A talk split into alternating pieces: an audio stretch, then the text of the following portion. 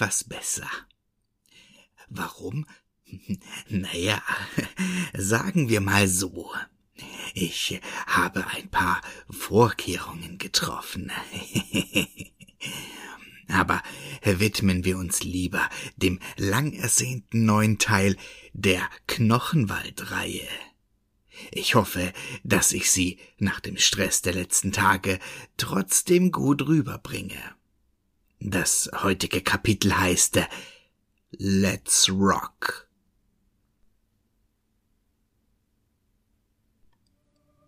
Auch wenn Davok seinen Festivalbesuch bereits seit Monaten geplant hatte, so hatte er sich seine Reise doch nicht so vorgestellt. Jenseits ihrer vier Sitze war alles ganz genauso, wie er erwartet hatte. Überall zwischen einigen ganz normalen Pendlern oder Reisenden saßen und standen sie. Langhaarige und manchmal auch kurzhaarige Typen und Frauen in Kutten mit den verschiedensten Bandshirts. Davox sah Blind Guardian, Cradle of Filth, In Flames, Sentenced, Sepultura, Hammerfall, Slayer, Six Feet Under, Manowar, Subway to Sally und viele weitere. Oder einfach nur in schwarz gekleidet. Für ihn war das ein völlig normaler Anblick. Ihre eigene Gemeinschaft hingegen war weitaus bizarrer. Zwar hatte er Devon nach vielem Flehen davon überzeugen können, dass sie sich mit ihren Verletzungen hier nicht zeigen durften, und er hatte letztendlich widerwillig eine Art Illusionszauber auf sich angewendet. Zwar sah er für Davox noch immer genauso aus wie vorher, aber die, wie Devon sich ausdrückte, närrischen Augen der Fleischlinge würden von seiner Magie getäuscht werden. Da Davox nicht daran glaubte, dass knochentiefe Verletzungen in Armen und im Kopf in einem proppevollen Zug einfach übersehen werden würden, schien es wohl zu funktionieren. Er hatte Devon um dieselbe Magie gebeten, aber er hatte nur gelacht und gesagt, dass er noch viel zu viel Fleisch auf den Knochen hatte, um über derart mächtige Magie zu verfügen. Also musste Davox zu Plan B greifen. Glücklicherweise hatte er noch ein Longsleeve von Satyricon im Gepäck, das er kurzerhand über sein Knochenherzschirr zog. Zwar war ihm dadurch jetzt ziemlich heiß, aber immerhin konnte niemand sehen, dass ihm ein großes Stück seines linken Unterarms fehlte. Professor Wingerts unzählige Wunden ließen sich ebenfalls durch Kleidung verdecken. Da seine eigene Kleidung ruiniert war, hatte Davox ihm eine schwarze Jeans und ein langärmliches Nightwish-Shirt angezogen. Beides stammte aus dem Gepäck seines Bruders. Der Professor sah darin zwar ein wenig albern aus, aber er beschwerte sich nicht. Und warum sollte er auch? Wahrscheinlich hatte jede Pflanze mehr Bewusstsein als er. Sein Bruder Martin, jedes Mal, wenn Davox dieses geistlose Ding neben sich so nannte, schmerzte es tief in seiner Brust, sah ohnehin recht normal aus, auch wenn er nichts sagte und ziemlich blass war. Der Geruch war schon problematischer. Zwar verrotteten die Knochenzombies nicht wie herkömmliche Untote, aber Professor Wingerts Wunden hatten sich schon vor seiner Wiederbelebung entzündet und was noch viel schlimmer war, weder er noch Martin konnten seine Blase noch kontrollieren. Sie hätten wahrscheinlich auf Windeln zurückgreifen müssen, aber so schnell hatten sie keine bekommen. Also pissten sich die beiden in regelmäßigen Abständen an, da sie nach wie vor Flüssigkeit brauchten, um zu funktionieren. Davox hatte mehrere Flaschen ätherisches Patchouli-Öl gebraucht, um den Gestank zu überdecken. Nun rochen sie alle intensiver als jeder Gothic Store, aber das war besser als die Alternative. Plötzlich bemerkte Davox, dass einer der anderen Fahrgäste zu ihm herübersah. Es handelte sich um ein zierliches, schwarz gekleidetes Mädchen mit kinnlangen, dunkelbraunen Haaren, schwarz geschminkten Lippen und einem Nietenhalsband. Der Blick, den sie ihm zuwarf, sprach durchaus von mehr als flüchtigem Interesse, und Davox fragte sich, ob er je wieder etwas wie Liebe oder Sex erfahren würde. Würde er Kinder haben? Heiraten? Alt werden? Oder musste er für die Ewigkeit als freudloses Geschöpf auf dieser Erde wandeln und sich mehr und mehr Fleisch von den Knochen reißen, bis er gar nichts mehr fühlen konnte, weder von innen noch von außen? Davox dachte an Jessica. Sie waren noch nicht lange zusammen und lebten außerdem in einer Art offenen Beziehung, aber sie niemals wiederzusehen, war dennoch ein fieser Gedanke. Wenn sie nicht wegen ihrer Uniprüfung hätte zu Hause bleiben müssen, wäre sie bei ihm gewesen. Aber dann wäre auch sie eine Weiße des Gebeins geworden. Oder ein Knochenzombie. Davox wusste nicht, was schlimmer war. Jedenfalls wünschte er sich keines dieser Schicksale für Jessica. Natürlich könnte er wegrennen, einfach in ihre Arme flüchten und Trost in ihren braunen Augen und ihrem frechen Lächeln suchen, aber Devon hatte ihm eingeschärft, dass er jenseits des magischen Einflusses von Kriegshamesh, der zurzeit im Amulett wohnte, beginnen würde zu zerfallen. Und das Amulett gehörte allein Devon. Im Grunde war Davox also ein Gefangener. Aber selbst wenn er es riskieren würde, trotzdem zu fliehen, glaubte er nicht, dass Jess viel Verständnis für seinen Zustand hätte. Hallo Schatz, schau mal, ich habe mir den Arm bis auf den Knochen abgebissen. Willst du auch mal? Er konnte sich schon genau vorstellen, wie sie sich angewidert von ihm abwenden würde. Jessica stand zwar auf so einigen Krankenmist, aber so morbide war nicht einmal sie. Das Schlimmste aber war, trotz all der Zweifel, Verluste und Zwänge, hasste er seinen Zustand nicht nur. Ein Teil von ihm genoss es, etwas Besonderes zu sein. Sein Leben lang war er ein Außenseiter gewesen, aber nie war damit auch Macht verknüpft gewesen. Im Gegenteil, oft genug hatte er sich schwächer als andere gefühlt. Nun aber spürte er neue Kraft durch seinen Körper rauschen. Er war schneller als früher, ermüdete nicht so leicht und dachte irgendwie sogar klarer. Außerdem hatte das Wissen, dass ein Teil seines Skeletts nun freilag, etwas seltsam Aufregendes. Es war, als hätte er der Welt sein Innerstes offenbart. Als hätte er all seine Geheimnisse gelüftet und wäre daraus gestärkt hervorgegangen. Und sein Knochen war so wunderschön, so glatt, weiß und perfekt wie die Unschuld selbst, und doch extrem hart und stabil, die Stütze eines jeden höheren Lebewesens und im Grunde auch das Einzige, was wirklich zählte. Etwas in ihm wollte sofort alles davon zum Vorschein bringen, sich die Fleischbrocken wie in Ekstase vom Körper reißen, bis sein Skelett rein und ungetrübt im Licht baden konnte. Der Teil seiner Seele war noch längst nicht so stark wie der, der am liebsten zu Jessica fliehen würde, aber Davox spürte, wie er wuchs. Und irgendwann Devins dunkle, überhebliche Stimme unterbrach seine Gedanken. Du sagst ja gar nichts, mein Schüler. Warum brütest du so ernst vor dich hin? Heute ist ein Festtag. Du bist zu etwas Höherem auserkoren worden, und bald schon werden wir all diesen schwarzen Gestalten ein Geschenk bringen.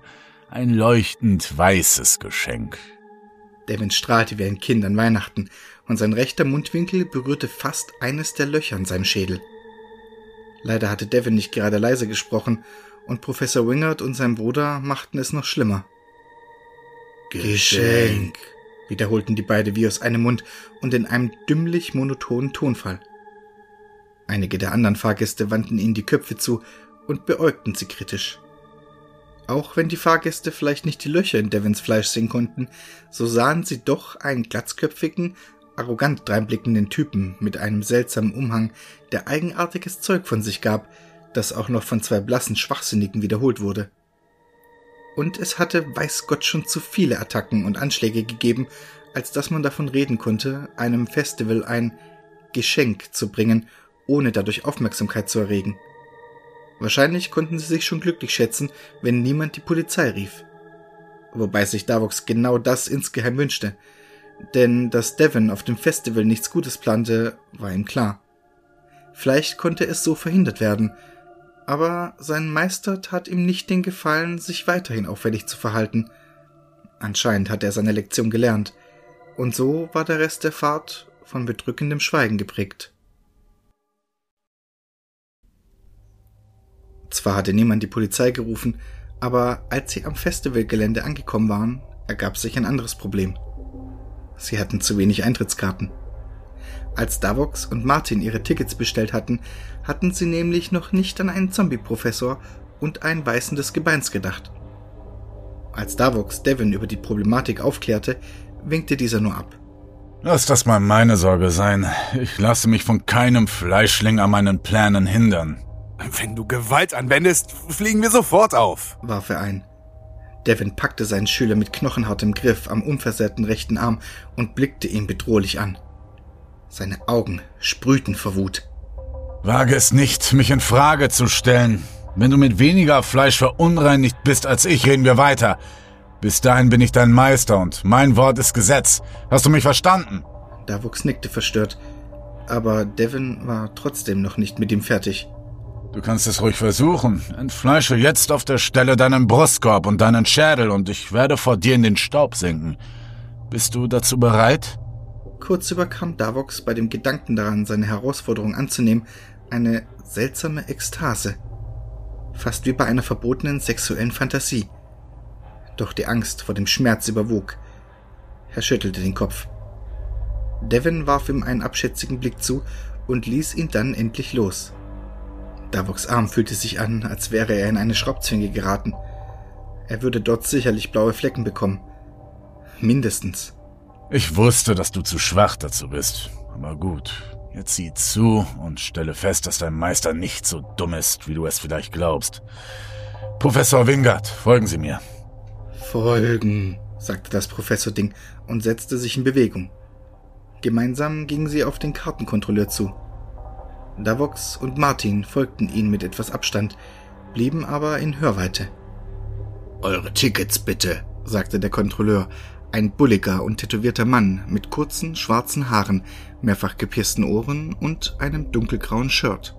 Einen Moment. Ah, ich muss sie hier irgendwo haben. Plötzlich sah Davox die Luft um Devon und Professor Wingard flimmern und wusste, dass Devon eine Illusion geschaffen hatte.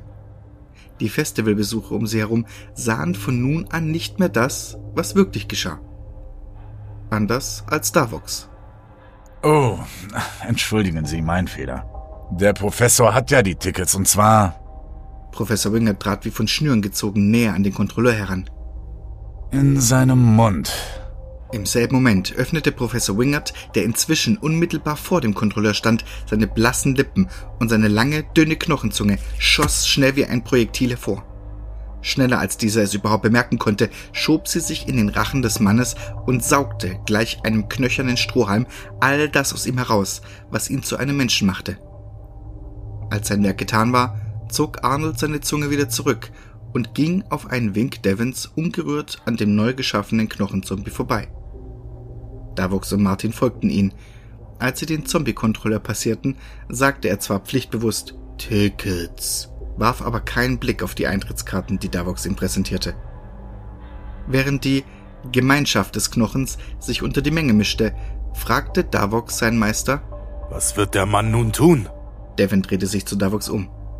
Das helle Nachmittagslicht glitzerte in seinen weißen Schädelknochen. Seine Pflicht, Jedenfalls so lange, bis ich ihm ein Zeichen gebe.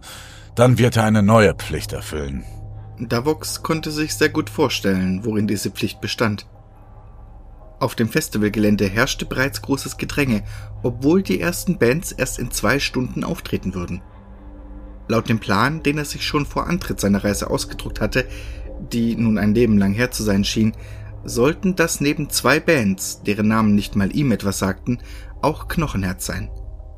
Das Festival verfügte über drei Bühnen und traditionell traten die weniger bekannten Bands zuerst auf, um das Publikum aufzuwärmen. Zwar war es für eine Black Metal Band wie Knochenherz geradezu entwürdigend, im hellen Licht auftreten zu müssen, aber auf der anderen Seite war es bei ihrem Underground-Status schon ein kleines Wunder, dass die Band überhaupt auf diesem großen Festival spielte. Außerdem wusste Davox ohnehin nicht, ob ihn das Konzert noch interessierte. Wenn man plötzlich selbst ein magisches Wesen war, verlor sogar die am besten inszenierte Illusion von dunkler Mystik ihren Reiz. Wohin gehen wir? fragte er Devin, als er bemerkte, dass dieser auf keine der Bühnen zusteuerte. Devin hatte einen für ihn eher untypischen Anflug von Heiterkeit in seiner Stimme, als er sagte, Du darfst dich glücklich schätzen, Davox. Wir werden deine großen Idole treffen. Die Musiker, die dem Knochen dienen. Die Band Knochenherz. Man sollte meinen, dass es nicht so einfach wäre, ungeladen in den Backstage-Bereich eines großen Festivals zu gelangen. Aber zwei erschaffene Knochenzombies und einige Illusionen später standen Devon, Davox, der nun wieder sein Knochenherz-T-Shirt zur Schau trug, und ihre beiden geistlosen Anhänger tatsächlich Auge in Auge mit Knochenherz. Trotz all der Veränderungen in seinem Leben war das für Devon noch immer ein besonderer Moment und seine Handflächen waren feucht vor Aufregung. Egal wie reif, abgeklärt und reflektiert man sein wollte, wenn man Musiker oder andere Berühmtheiten traf, deren Schaffen man liebte, umgab sie automatisch eine Aura der Besonderheit. Und diese wurde kaum davon gemindert, dass man eigentlich genau wusste, dass es sich um ganz normale Menschen handelte, die eben nur, im besten Fall, eine Sache ganz gut beherrschten. Wahrscheinlich lag es daran, dass der Mensch in all seinem Streben nach Vernunft insgeheim noch immer an einer verborgenen Magie in allen Dingen suchte. Die Magie in der Musik von Knochenherz war aber alles andere als verborgen. Da Davox nun selbst eine magische Kreatur war, strahlte sie ihm förmlich entgegen, wie ein tiefschwarzes Flutlicht. Denn diese Magie war von finsterer Art. Die Ausstrahlung, die die vier Musiker besaßen, fühlte sich sogar noch viel verdorbener an als selbst die von Devon. Plötzlich glaubte Davox nicht mehr, dass es sich bei den dunklen Legenden rund um Knochenherz wirklich nur um einen Marketingkniff handelte. Die fünf Musiker sahen jedenfalls genauso aus, wie er sie von den Promofotos und ihrem bisher einzigen Musikvideo zum Song Knochendämmerung kannte. Sie waren groß, ungesund dünn, mit langen, dürren und strähnigen Haaren, dabei blasser noch als Professor Wingard und sein Bruder zusammen, wobei ihre Haut auch eine leichte gräuliche Färbung besaß. Und sie trugen nichts als Unterwäsche. Nur deswegen erkannte man überhaupt, dass ein Bandmitglied eine Frau war die Keyboarderin, wie er wusste. Wie die einzelnen Musiker in Wirklichkeit hießen, wusste allerdings nicht einmal Davox. Sie selbst nannten sich jeder nur ein Knochen, und so konnte man sie eigentlich nur anhand der Instrumente auseinanderhalten, die sie spielten. Die Keyboarderin saß in einem luxuriösen Sessel, hatte ihre dürren Beine übereinander geschlagen und blickte die Neueinkömmlinge misstrauisch an. Der Drummer schien zu schlafen, auch wenn er genauso gut hätte tot sein können. Sein Kopf war auf die Brust gesunken und er zeigte keine Regung. Weder schnarchte er, noch konnte Davos ein Heben oder Senken seines Brustkorbs registrieren. Der Gitarrist spielte mit einem blendweißen, dünnen Plektrum leise einen schnellen Lauf auf seinem Instrument und der Bassist spannte gerade konzentriert neue rosafarbene Saiten auf seinen knochenweißen Bass. Der Sänger aber stand ihnen direkt gegenüber. Seine schwarzen Augen drückten zugleich Abscheu und Interesse aus. Seid gegrüßt, ihr Diener des Knochens, ergriff Devin das Wort und machte eine Art höfischen Knicks, bei dem sein schwarzer Umhang mit den Knochenintarsien über den Boden des Backstage-Raums streifte. Bevor irgendein Mitglied der Band auf Devins Begrüßung reagieren konnte, schob sich plötzlich eine junge Frau zwischen sie, die Davox bisher noch nicht bemerkt hatte. Die Frau hatte kurze braune Haare, einen leicht abwesenden Gesichtsausdruck und paradoxerweise einen schwarzen Anzug an, unter dem sie ein Knochenherz-Bandshirt trug, auf dem eine an ein Kreuz genagelte Frau gerade von den Bandmitgliedern gehäutet wurde. Modisch war sie also durchaus unorthodox unterwegs. Was habt ihr hier zu suchen? Knochenherz vergibt keine Backstage-Pässe. Entweder ihr schafft jetzt eure Ärsche hier weg oder ich hole den Sicherheitsdienst. Ihre Stimme war energisch, wirkte aber auf eine schwer zu bestimmende Weise auch uninteressiert. Ein wenig, als wäre sie auf Drogen. Oh, den Sicherheitsdienst kann ich auch holen. Er gehorcht mir aufs Wort. Das ist ja wohl, begann die Frau, bei der es sich nach Davoks Einschätzung um die Managerin der Gruppe handelte, zu erwidern. Dann aber berührte sie die dürre Hand des Sängers behutsam an der Wange. Lass es gut sein, Susanne. Spürst du nicht, dass das hier keine normalen Eindringlinge sind? Die Sprechstimme des Sängers klang genauso schrill und unmenschlich wie seine Gesangsstimme, besaß aber auch etwas Faszinierendes und Einlullendes. So als würde man die Falle hinter dem Köder genau sehen, aber trotzdem nicht widerstehen können. Sofort trat die Managerin wie von Fäden bewegt zur Seite. Auf ihrem Gesicht machte sich ein seliger Ausdruck breit. Was wollt ihr also von uns? Mein Schüler berichtete mir, dass ihr dem Knochen dient und eure Musik allein ihm widmet. Stimmt das? Die schwarzen Augen des Sängers von Knochenherz taxierten Davox mit sichtlicher Geringschätzung. Das da ist ein Schüler? Ich weiß nicht, was du lernst, aber wenn es nicht Poserkunde für Fortgeschrittene ist, hast du die falsche Wahl getroffen. Auch wenn er nun kein Mensch mehr war, schmerzten Davox diese Worte. So hatte er sich ein Treffen mit seinen Idolen sicher nicht vorgestellt. Der Sänger fuhr fort. Ja, wir dienen alle dem Knochen. Er ist unsere Inspiration. und Muße und die Quelle unserer Kunst. Er ist das Wichtigste und Wertvollste an jedem Lebewesen, wobei auch andere Teile durchaus ihren Nutzen haben. Warum aber willst du das wissen? Und wer bist du überhaupt? Ein normaler Mensch jedenfalls nicht. Oder täusche ich mich da? Mein Name lautet Devon. Ich bin ein Weiser des Gebeins und Meister der ersten Stufe der Entfleischung. Dies ist mein Schüler Davox. Auch er gehört seit kurzem meinem Orden an. Die beiden anderen heißen Professor Arnold Wingard und Martin. Auch sie sind keine Menschen mehr.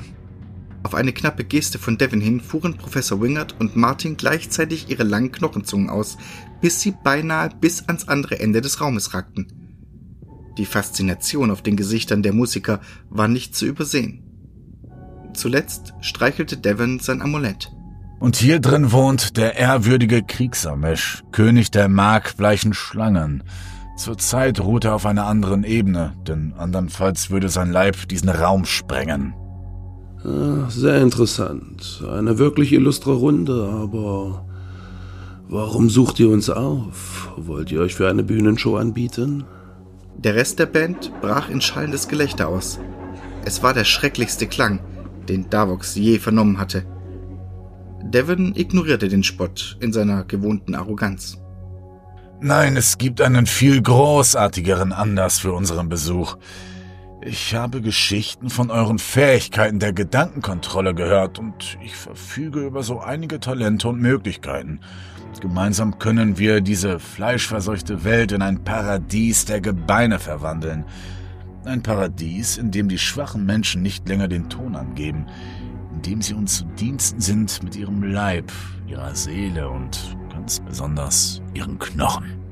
Auf dem Gesicht des Sängers machte sich ein nachdenklicher Ausdruck breit. Das klingt verlockend. Allerdings ist diese Welt groß. Sehr groß. Selbst auf diesem Festival erreichen wir nur einen winzigen Bruchteil aller Menschen. Eine Welt, wie du sie beschreibst, ist ein schöner Traum. Ohne Zweifel. Aber dennoch ein Traum. Nein, ich komme aus einer solchen Welt. Eine Welt, unter einer schwarzen Sonne, wo die Sterblichen zittern und schreien und alles Leben sich vor der Armut der Knochen verneigt.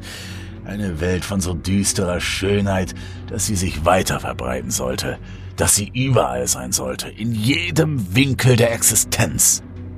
Devins Augen leuchteten vor brennendem Eifer, während er seine Rede hielt, und Davok sah, dass die gesamte Band nun förmlich an seinen Lippen hing. Eine schwarze Sonne, sagst du. Ich habe die Sonne ja immer gehasst. Genau wie all diese lächerlichen bunten Farben und Blumen. All das Lachen, all die Fröhlichkeit. Sie für immer zu ersticken ist ein wunderbarer Gedanke. Wir werden dir gerne dabei helfen, diese Welt in ein schönes Paradies zu verwandeln. Aber wie genau gedenkst du?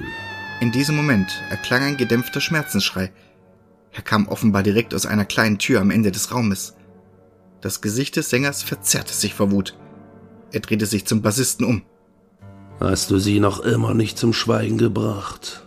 Der Gescholtene spannte in Ruhe seine Seite zu Ende und blickte dann langsam zum Frontmann auf.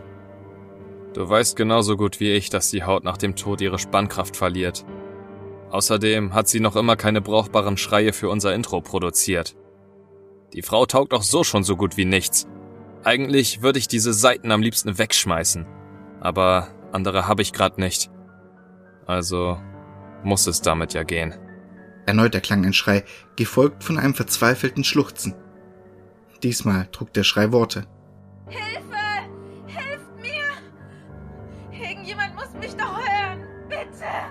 Die Worte taten Davox in der Seele weh, zumal er den Grund für diese Pein ahnte aber er traute sich nicht einzuschreiten. Du bringst sie jetzt auf der Stelle zum Schweigen oder willst du, dass wir entdeckt werden? Von mir aus.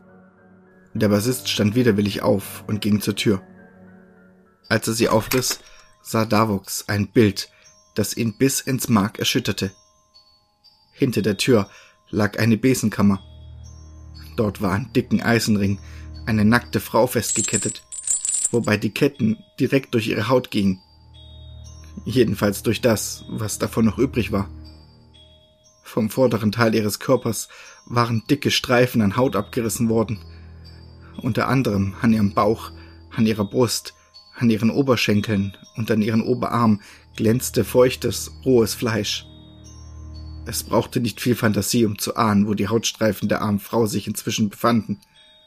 An ihrem rechten Oberschenkel war zudem eine Wunde, die wie bei Davox bis hinunter auf den Knochen ragte. Allerdings war ihr Knochen nicht glatt und unversehrt. Vielmehr hatte jemand auch hier Stücke herausgeschlagen, so dass es tiefe Kerben darin gab. Ihr Gesicht hingegen war unversehrt, aber tränenfeucht und von einem Schmerz verzerrt, der selbst Davoks verändertes Herz vom Mitleid zum Beben brachte. Allerdings war er mit seinem Mitleid in dieser Runde allein. Ich hab eine Idee, sagte der Bassist, während er beinahe sanft das tränennasse Gesicht der Frau streichelte. Man muss sie nicht töten. Ich kann ihr auch einfach die Zunge rausreißen und ihr den Mund zunähen. Dann macht sie keinen Lärm mehr, bleibt aber noch eine ganze Zeit lang frisch, wenn wir sie ausreichend füttern. Wäre das okay? sagte er an den Frontmann gewandt. Dieser nickte gönnerhaft. Mit einem breiten Grinsen auf dem blassen Gesicht holte der Bassist ein scharfes Messer hervor, das ebenfalls aus Knochen bestand.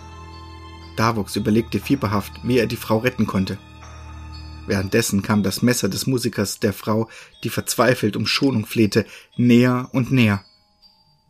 Endlich hatte Davux eine Idee. Halt! rief er laut und versuchte so fanatisch wie möglich zu klingen. Sie soll sterben. Und ich will es tun. Der Bassist hielt mitten in der Bewegung inne. Was fällt dir ein, du Wurm? Devon aber drehte sich zu seinem Schüler um. In seinen Augen lagen zum ersten Mal Stolz und Anerkennung. Lass den Jungen zum Mann werden. Er hat noch nie getötet. Und der erste Mord ist ein heiliger Moment. Der Bassist tobte vor Wut, und auch die anderen Bandmitglieder schienen mit dem Vorschlag ganz und gar nicht einverstanden. Wütend redeten sie durcheinander. Der Frontmann aber sprach ein Machtwort. Wir werden dem Burschen seine Gelegenheit geben. Immerhin ist er doch ein Fan von uns. Er lächelte furchterregend. Der Bassist ging auf Davox zu und gab ihm sein Messer. Sein Atem roch faulig und unangenehm. Dann bring sie zum Schweigen, du Poser. Ich hoffe allerdings für dich, dass ich heute Abend im Publikum bessere Seiten finde. Sonst häute ich dich mit bloßen Händen. Davox ignorierte die Drohung und nahm das Messer entgegen. Der Knochengriff fühlte sich eiskalt in seiner Hand an. Er ging festen Schrittes auf sie zu und achtete nicht auf die hasserfüllten Gesichter der anderen. Als er die Frau erreicht hatte, suchte er ihren Blick und versuchte, so viel Mitgefühl wie möglich in seine Augen und sein Gesicht zu legen. Es fiel Davox nicht mal besonders schwer, da er sich die ganze Zeit vorstellen musste, dass Jessica hier angekettet wäre auch wenn diese Frau nicht die geringste Ähnlichkeit mit ihr besaß.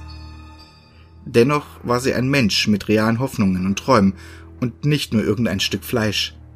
Glücklicherweise schien sie seine stumme Botschaft zu verstehen. Sie nickte zitternd, und er erkannte, dass auch sie sich ein Ende ihrer Qualen wünschte. Sie hatte sich innerlich längst von ihrem Leben verabschiedet. Er bedauerte es sehr, dass er nicht mehr für die arme Frau tun konnte, aber immerhin ersparte er ihr weiteres Leid. Mit einer schnellen Bewegung schnitt er ihr über die Kehle und sah zu, wie das Leben aus ihr schwand. Obwohl es im Grunde ein Gnadenakt war, fühlte er sich schuldig. Devin aber war sehr zufrieden mit ihm. Nun erst hast du dich wahrhaft als würdig erwiesen. Ich bin äußerst stolz auf dich, mein Schüler. Wenn der heutige Tag vorbei ist, sollst du die nächste Stufe deiner Weihe erklimmen. Wähle in der Zwischenzeit schon einmal eine passende Stelle aus. Davux wurde eiskalt. Heute Morgen war er noch ein Mensch gewesen, und jetzt hatte er bereits getötet und sollte sich zum zweiten Mal selbst verstümmeln. Er glaubte nicht, dass er dazu bereit wäre, auch wenn ihm eine lockende Stimme in seinem Inneren etwas ganz anderes erzählte. Plötzlich erklang ein Geräusch. Zuerst hielt Davox es für Metall, das auf Metall schabte, dann aber begriff er, dass es sich um ein Räuspern des Knochenherzsängers handelte. Das ist ja alles sehr bewegend, Devin. Aber ich denke, wir haben Wichtigeres zu besprechen als die schulische Laufbahn deines Musterknaben. Er zeigte mit seinem langen Finger auf die Managerin, die ihn so verzückt anblickte, wie ein tiefgläubiger Christ es wohl beim Finger Gottes tun würde. Susan, entsorge diesen Körper. Wir finden bei unserem Auftritt sicher besser. Susanne nickte eifrig und begab sich sofort zu den zerschundenen Überresten der verstorbenen Frau. Dann schritt der schlagste Sänger auf Devon zu, bis sich sein dürrer, mit strähnigen Haaren geschmückter Schädel und der löchrige Kopf des Weißen des Gebeins ganz nah waren. Nun erzähle mir, was du planst. Sag mir, wie wir die schwarze Sonne auf diese Welt bringen.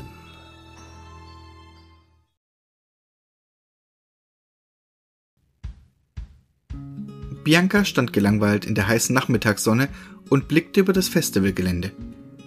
Ihre Freundin Inga stand direkt neben ihr. Bianca hatte schulterlange blau gefärbte Haare, hellblaue Augen, war ca. 1,60 groß, etwas mollig und trug ein T-Shirt von Sentenced. Die Band gab es zwar seit 2005 nicht mehr, aber sie fand sie nach wie vor gut. Inga hingegen war ein Kopf größer als sie, gärtenschlank, hatte lockige rote Haare und ein Bandshirt von Schandmaul mit der Aufschrift Teufelsweib. Das war besonders passend, da Bianca ihre Freundin immer gerne Hexe nannte. Die beiden waren schon seit sieben Jahren befreundet und hatten sich auch auf diesem Festival kennengelernt. Damals waren die beiden noch süße 22 gewesen. Nun klopfte bald die große böse 30 an die Tür. Boah, ich habe Hunger, meckerte Inga, während sie sich ihre dichten roten Haare mit den Händen zurückkämmte. Bianca lachte. Dir ist schon klar, wie witzig das von einem Hungerhaken wie dir klingt, oder? Ich dagegen hungere nur nach Musik. Tearstained spielt doch gleich. Aber wenn du solchen Hunger hast, kannst du ja einen von den Kerlen da drüben vernaschen. Bianca zeigte auf eine Gruppe hochgewachsener, bärtiger Typen, die in der Reihe vor ihnen standen. Das brachte ihr einen kräftigen Ellenbogenhieb von ihrer Freundin ein. Hey! Protestierte Bianca. Inga aber grinste nur diabolisch. Das hast du verdient. Ich stehe nicht mehr auf den Typen mit Bart, seitdem ich erfahren habe, dass der Weihnachtsmann eine Lüge ist. Apropos Männer mit Bart. Wann taucht dein Bruderherz endlich mal auf der Bühne auf? Oder sind die alle noch eine Runde heulen? Biancas Bruder Mike war Leadsänger der Gothic Metal Band Tearstained, über deren Namen sich ihre Freundin schon den ganzen Tag lustig machte. Bianca fand den Bandnamen dabei selbst nicht gerade originell, aber dafür war die Musik ziemlich gut und darauf kam es ja eigentlich an. Außerdem war es eben die Band ihres Bruders. Wenn er in einer Volksmusikkapelle gesungen hätte, hätte sie sich das Konzert wohl trotzdem angesehen. Eventuell zumindest. Nach drei Packungen Valium und 20 Bier. Bianca warf noch einmal einen kurzen Blick in ihr schon reichlich zerknittertes Programmheft. Tearstained spielen um 15.30 Uhr. Sie sollten also eigentlich schon angefangen haben. Hm, aber du weißt ja, wie das auf Festivals so läuft. Die fangen eh nie pünktlich an. Die anderen Bands haben ja auch noch nicht losgelegt. Wer spielt denn eigentlich auf den anderen Bühnen? fragte Inga, während sie sich wieder durch ihr dichtes Haar fuhr. Eine Marotte, die Bianca manchmal zur Weißglut trieb. Crystal Red auf der linken Bühne und Knochenherz auf der Blackstage dort hinten. Kenne ich beide nicht. Kennst du die? Knochenherz habe ich noch nie gehört. Crystal Red machen aber Trash Metal. Das heißt Trash Metal, korrigierte Bianca sie. Inga sah sie lächelnd an. Ich weiß, aber glaub mir, die machen Trash Metal. Daraufhin brach Bianca ein schallendes Gelächter aus und auch Inga stimmte mit ein. Es tat echt gut, wieder so herzhaft zu lachen. Bianca hatte eine echt stressige Woche hinter sich. Plötzlich erklang das melancholische Intro, das Bianca schon bei unzähligen Bandproben ihres Bruders gehört hatte. Dann begann der erste Song, Deep Down Inside, mit seinem charakterischen Basslauf und der tiefen, weichen Stimme ihres Bruders. Wann immer sie seinen Gesang hörte, beneidete sie die Mädels, die nicht mit ihm verwandt waren und die auch nicht wussten, was für eine Nervensäge der Typ manchmal sein konnte. Auch wenn die Band noch recht unbekannt war, kam im Laufe der nächsten Songs durchaus Stimmung auf und auch Inga headbangte, trotz ihrer Sprüche über den Namen der Band, fleißig mit. Da sie in der zweiten Reihe standen, konnten sie das Geschehen auf der Bühne ganz gut verfolgen und auch die Akustik war nicht übel. Einzig die Musik, die von den anderen Bühnen herüberdrang, störte das Erlebnis. Denn weder das wilde Geknüppel links von ihnen, noch das fiese Black Metal Gewitter auf der rechten Seite wollten so recht zu der schwarzromantischen Atmosphäre passen.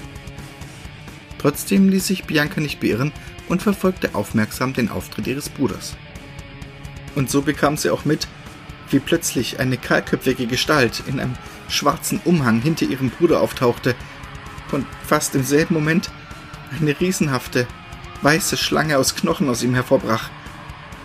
Vor Schreck fiel Bianca ihr Bier herunter und verteilte sich auf dem staubigen Boden des Festivalgeländes. Sie konnte kaum fassen, was sie dort sah, brachte es aber trotzdem fertig, ihren Bruder zu warnen, indem sie wild gestikulierte und aus Leibeskräften Mike! Hinter dir! schrie. Ihr Bruder registrierte ihre Warnung sogar. Als er aber mitten im Lied aufhörte zu singen und sich umdrehte, wurde er bereits von dem riesigen, bizarren Geschöpf gepackt und förmlich in Fetzen gerissen. Sein Mikrofon fiel um und produzierte eine laute Rückkopplung, während seine Körperteile in alle Richtungen davonflogen. Ein Bein ihres Bruders, an dem noch ein Rest seiner schwarzen Schnürhose hing, landete direkt vor Bianca.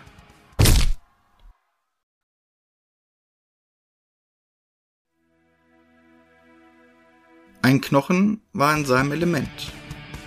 Die Double Bass donnerte in seinem Rücken, die Gitarre schnitt in seine Ohren, der Bass brachte seine Hüften zum Beben, das Keyboard streichelte seine verkümmerte schwarze Seele. Und vor ihm hing das Publikum an seinen Lippen. Viele von ihnen hatten sich schon freiwillig gemeldet, um Teil ihrer Musik zu werden. Wortwörtlich. Der Bassist hatte inzwischen gleich mehrere hochwertige Sätze an Seiten aus frischer menschlicher Haut geerntet. Ihre Qualität war viel, viel besser als die von dem zugedruckten Groupie, den der Schüler des Lochschädels getötet hatte. Und selbst von jenen, an denen sie sich noch nicht bedient hatten, begannen bereits einige damit, sich ohne jeden Grund selbst zu schneiden und zu verstümmeln. Ein Knochen sah es als Ehrerbietung an, die ihm weit mehr bedeutete als jeder Applaus. Es war wie ein Rausch, und er würde noch eine ganze Weile andauern. Sie hatten gerade erst angefangen.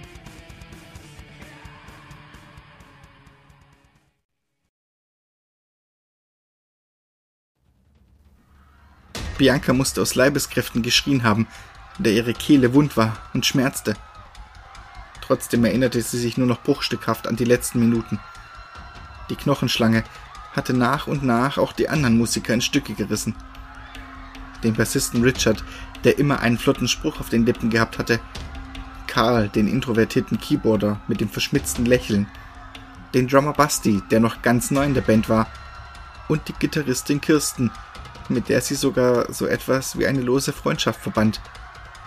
Sie alle waren jetzt nur noch zerfetztes Fleisch. Genau wie ihr Bruder. Ihr kostbarer, kleiner Bruder. Der Träumer, der liebenswerte Chaot.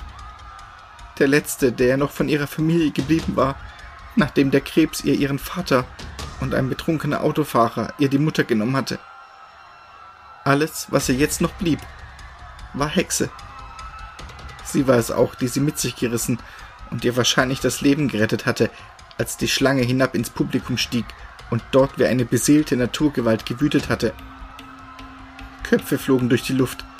Menschen, die sich schützend vor Freunde, Partner oder Kinder warfen, wurden samt ihren Schützlingen zerquetscht, während Gedärme und Fleischstücke umherflogen wie in einem perversen Schneegestöber.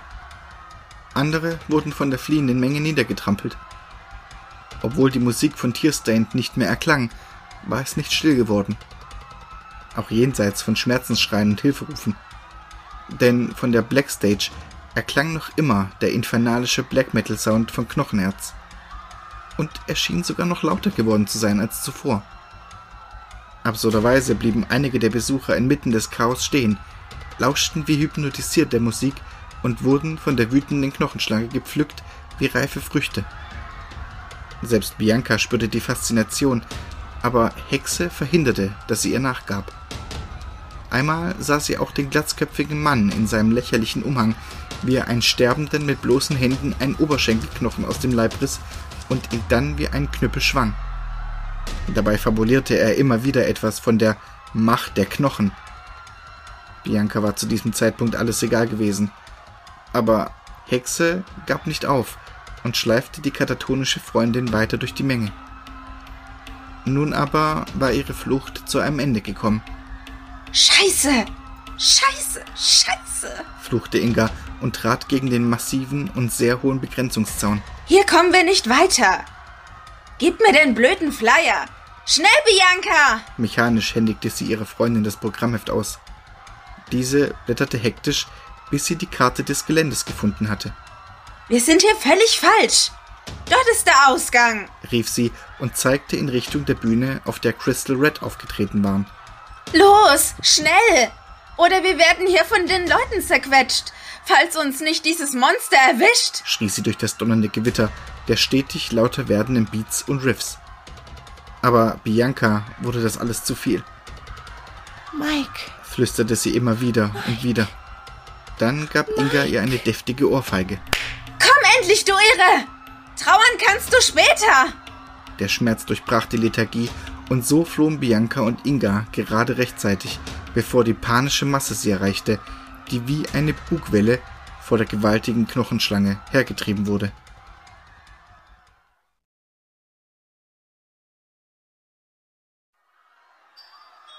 Willst du leben und ein Weiser des Gebeins werden? Der dickliche, aber muskulöse, bärtige Mann sah ihn verwirrt an und begriff anscheinend noch nicht, was für ein großes Glück er hatte, von Devon ausgewählt zu werden. Trotzdem konnte er die Antwort in seinen Augen lesen, bevor sie seine Zunge verließen. Sein Überlebenswille war stark. Ja, ja, was immer du willst. Was soll ich tun? Devin lächelte ihn an. Dich von deinem Fleisch befreien? Den Knochen freilegen? Die Stelle darfst du selbst wählen. Aber das kann warten. Fürs Erste kommst du einfach mit mir. Der Mann erbleichte, aber er folgte ihm ohne Widerspruch. Devin hatte gut gewählt. Er würde noch nach anderen Rekruten suchen. Es wäre töricht, sich nur auf Davox zu verlassen. Der Junge war zu weich und dumm. Devin hatte genau begriffen, dass er die Frau aus Mitleid getötet hatte, nicht aus Überzeugung. Und der Narr dachte im Ernst, dass es ihm entgangen sei. Ihm, der seit über 60 Jahren dem Knochen diente. Wie töricht konnte man sein? Kein Zweifel. Devin musste weitersuchen.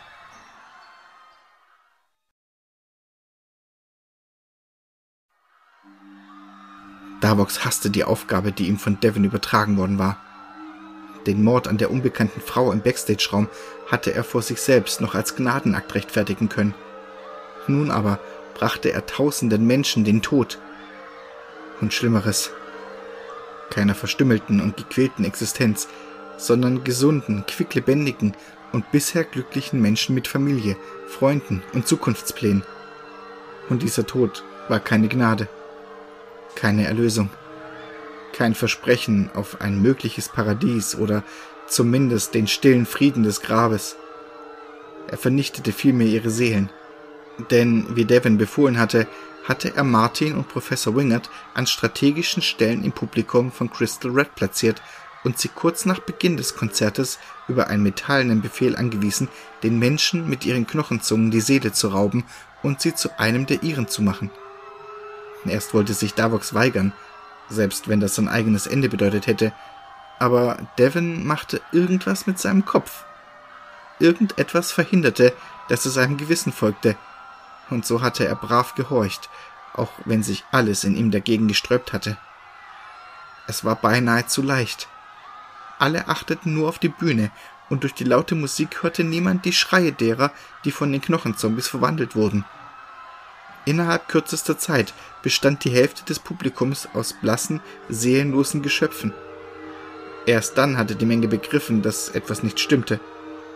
Bei der Band dauerte es sogar noch länger. Sie spielte einfach wie in Ekstase weiter und Davox damit in die Hände.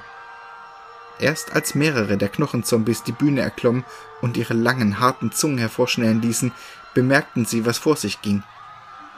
Dann war es aber zu spät. Keiner der Musiker konnte sich seine Menschlichkeit bewahren. Und auch aus dem Publikum gelangen nur wenige die Flucht. Selbst auf jene, die das Gelände verließen, warteten noch der verwandelte Kartenkontrolleur und die beiden Sicherheitsleute, die ebenfalls unter seiner Kontrolle standen. Davox wünschte sich nur noch, dass all dies bald vorbei wäre und er allein mit seinen Schuldgefühlen sein konnte. Dann jedoch erblickte er zwei Frauen, die von der Mitte des Geländes angerannt kamen und gerade dabei waren, unwissend direkt in die Zombiehorde zu laufen. Die eine war klein, pummelig und hatte blaue Haare. Die andere war groß, schlank und besaß dichte rote Locken und grüne Augen. Smaragdgrüne Augen, deren flüchtiger Blick sich irgendwie direkt in Davoks verkorkste Seele bohrten. Plötzlich wollte er eine Sache mehr als alles andere in der Welt. Mehr als die Schönheit der Knochen. Mehr als seine Freiheit. Mehr als das Leben. Er wollte verhindern, dass sich diese Augen in etwas Leeres und Seelenloses verwandelten. Denn so kitschig und absolut unwahrscheinlich es klang, Davox hatte sich verliebt. Das spürte er, bis tief hinein in seine Knochen.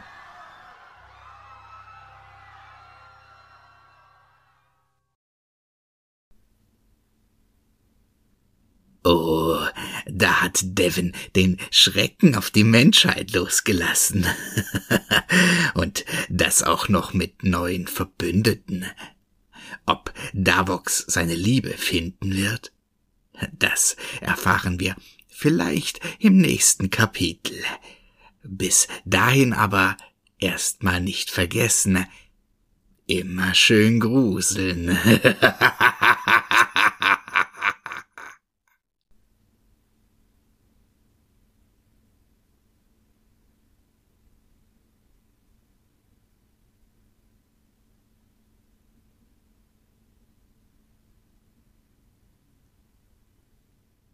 Hey Boss, tut mir leid, aber ich habe noch nichts Brauchbares. Aber ich denke, ich habe ihn bald soweit. Gib mir noch ein paar Tage, okay? Mir tut's leid, aber mach dir keinen Stress. Ich schieb die Folge um eine Woche. Perfekt. Vielen Dank. Ich bin dann mal wieder weg.